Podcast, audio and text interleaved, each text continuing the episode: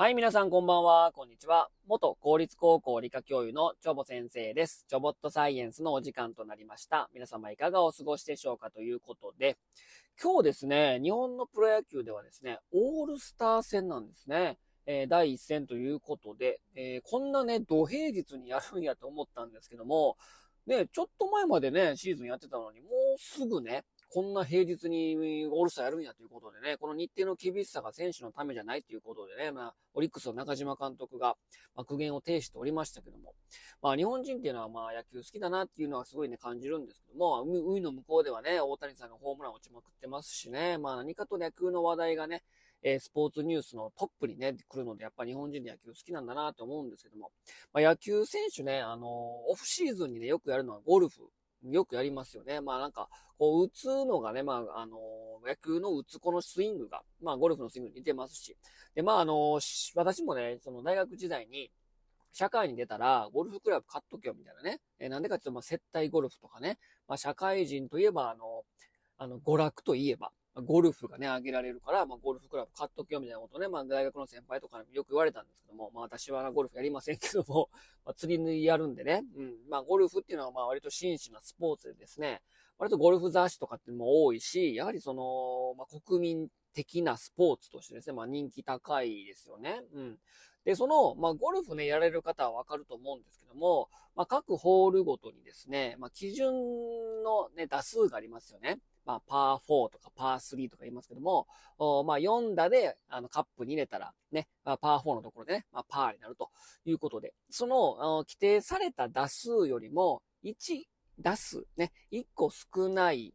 だからパー4のところで3打でカップに入れた場合ですね、あの、バーディーって言いますよね。でこのバーディーっていうのは、まあ、小鳥という意味なんですよ。うん。で、2打少ない。要はまあ、ホールインワンしたりとか、パー3のところでホールインワンしましたとかね、えー、パー4のところで2打少なくてね、えー、1打目打って、2打目がもうグリーンに乗って入ったっていうのをね、イーグルって言いますよね。うん。で、皆さん、規定打数よりも3打少なくカップインした時に言う言葉っていうかね、えー、言う、なんて言うかご存知ですか？うん。まあ、かなり難しいですよね。ね、これね、みんなのゴルフって、まあ、プレイステーションありましたけども、プレイステーションでもね、3打少なく入れたことってね、ないっすよ。それでもゲームの世界でも難しいんですけども、えー、パー5のところで、もうめっちゃ飛ばして、もう300ヤード近くめっちゃ飛ばして、で、次の2打目でグリーン乗って入れるって、まあまあむずいじゃないですか。結構難しいです。ホールイ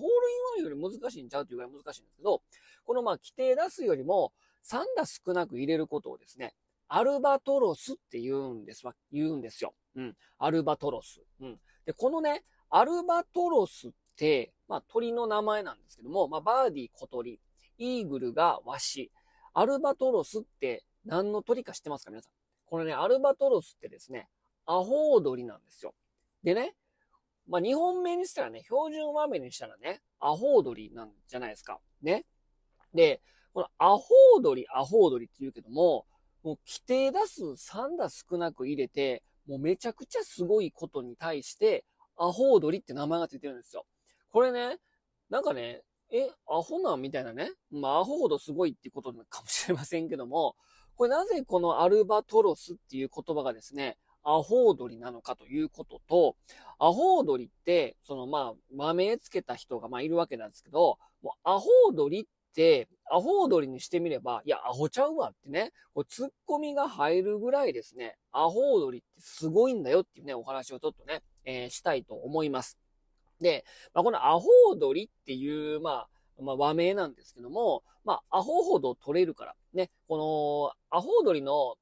鳥の羽がですね、非常に上質なので、まあ、羽毛布団に使えるっていうことでですね、もうめちゃくちゃ乱獲されました。まあ、その数は500万羽っていうふうに言われてるんですけども、それでもう絶滅の危機に瀕しても絶滅したと言われているぐらいもう少なくなっちゃった。でも一応ですね、繁殖が確認されておりまして、日本ではね、伊豆諸島の一部と尖閣諸島の一部にね、アホウドリがま繁殖してる様子が、ま確認されてるわけですけど、まあ絶滅はしてないんですけども、まあ、それぐらいですね、もう逃げない。で、逃げるのも遅いっていうことで、もうアホみたいに取れるから、アホウドリっていう風に名前ついたわけですよ。で、まるで、アホウドリっていうね、まあね、まあ我々関西地区の、まあ、西日本の人間は、まあ、アホやなとかね、普通にね、まあ、アホが褒め言葉として使われるんですけど、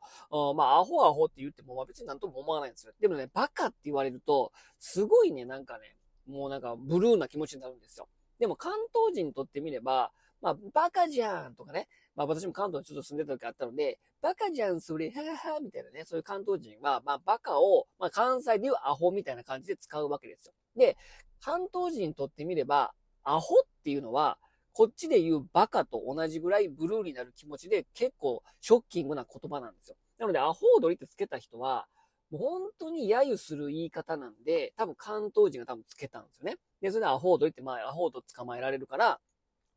そういうふうな名前がついたと思うんですけど、このね、アホ踊りっていう名前ね、まあ、アホちゃうわってことなんですけど、これね、で、この3打少なく入れることアルバトロスってすごい称号ついてるじゃないですか。こうなぜかというとですね、アホ踊りっていうのは、めちゃくちゃ飛翔能力に優れてるんですよ。で、アホ踊りは風を読んで、風を利用する能力に長けているんですね。で、非常に翼がでかいんですよ。広げるとですね、3メートルぐらいの、もう、大きさになるんですね。この羽ばたくと。で、羽ばたくって、は、は、羽の日の翼を広げるとね。で、このアホードは飛翔能力に優れてるんですけども、風を巧みに利用してですね、どういう風に飛んでるかっていうと、まあ、鳥ってね、こう羽ばたくじゃないですか。よく羽ばたいてる様子をですね、いろんなね、スズメとかツバメとか見ると思うんですけど、この、アホウドリね、ほぼほとんど羽ばたかないんですよ。どうしてるかっていうとですね、グラインダーね、グライダーか。グライダーのようにこう羽を広げて、もう省エネで飛んでいくんですよ。風を読んでグライダーのようにして、数十キロも飛ぶことができるんですね。なので、この遠くまで飛ぶ能力からイーグル、ワシよりもはるかに難しい成績にアルバトロスっていう名前がですね、ついているわけなんですね。それぐらいですね、すごい風を読む能力があると。で、1万キロ以上もですね、休まずに飛ぶことができるということでですね、非常にね、もう広範囲に世界中に飛んでいくね、渡り鳥なんですよ。なので、えー、いっぱい渡ってるから、無駄な体力使いたくないですよね。なので、無駄無駄な体力使いたくないから、グライダーのように広げて、風を読んで、こう、滑空していくみたいな。それも、すごい高度の高いところから、それぐらいですね、もう、風を読んでですね、飛翔能力めっちゃ優れてるんですよ。だから全然アホちゃうんですよ。めっちゃすごいんですよ。アホほどすごいみたいなね。もう関西弁で言うとアホほどすごいみたいな、もう褒め言葉ですよ。それぐらいね、すごいんですよ。アホ鳥ね、結構長生きなので、まあ、50年近く生きるんですけども、50年近くで、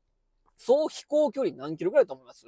?600 万キロですよ。もうアホほど飛んでますよね。なんか逆にディスってる感じもするかもしれないけど、それぐらいね、素晴らしい飛翔能力で、めちゃくちゃ飛ぶし、めちゃくちゃ省エネで、素晴らしい飛翔能力たけてるんですよ。600万キロですよ。地球何周してんねんって話ですよ。もう200周ぐらいしてますよ、地球ね。その生涯ね。それぐらい皆さんね、歩いてますか？歩いてないですよね。車ですら無理じゃないですか。車ですらまあ10万キロ走ったら次買い替えようかっていうレベルでしょ？もうそれをね、60回も繰り返してるんですよね。10万キロの車を60回乗ってるみたいな。もうそれぐらいのね、もう素晴らしいね、能力を持ってるんですよ。で、この、もう飛ぶために作られた素晴らしいデザインをしてるし、そういう進化を遂げたんだけど、飛行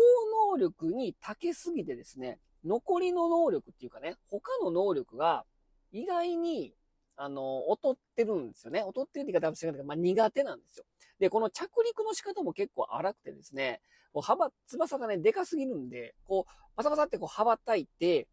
ホバリングみたいにして着地できるんですよ。だからもう胴体着陸みたいな感じで、もう着陸の仕方も結構曖昧なんですよ。ガタガタガタガタみたいな、もう胴体着陸みたいな。胴体着陸したら飛行機ね、えらいことじゃないですか。そんな胴体着陸で、ちょっと着陸も苦手。で、翼がでかすぎてですね、うまく歩くことができない。だから、あの、なんかこう襲われたりとか、逃げれないんですよ。じゃあ地上生活はあんまり適してないんですよ。体的にね。もう飛ぶことに関してはもうピカイチなんだけど、それ以外の、えー、生活はですね、支障をきたすぐらいのデザイン感なんですよね。だから、えー、すごい逃げることができないとか、まあ、結構幅、羽ばたくのも結構難しいの。翼が広すでかすぎてね。だからそういった、飛翔能力に優れてる反面ですね、そういったえー、まあ、デメリットっていうかね、それでは弱点というか、まあ、苦手な部分があるので、えー、まあ、アホード捕まれやすいから、アホードリって名前が多分ついちゃったんですけども、まあ、そうね、まあ、風評被害ですよ。これはね、アホードにとってみればね、もう全然飛翔能力するから、いや、お前ら飛べるんかみたいなね。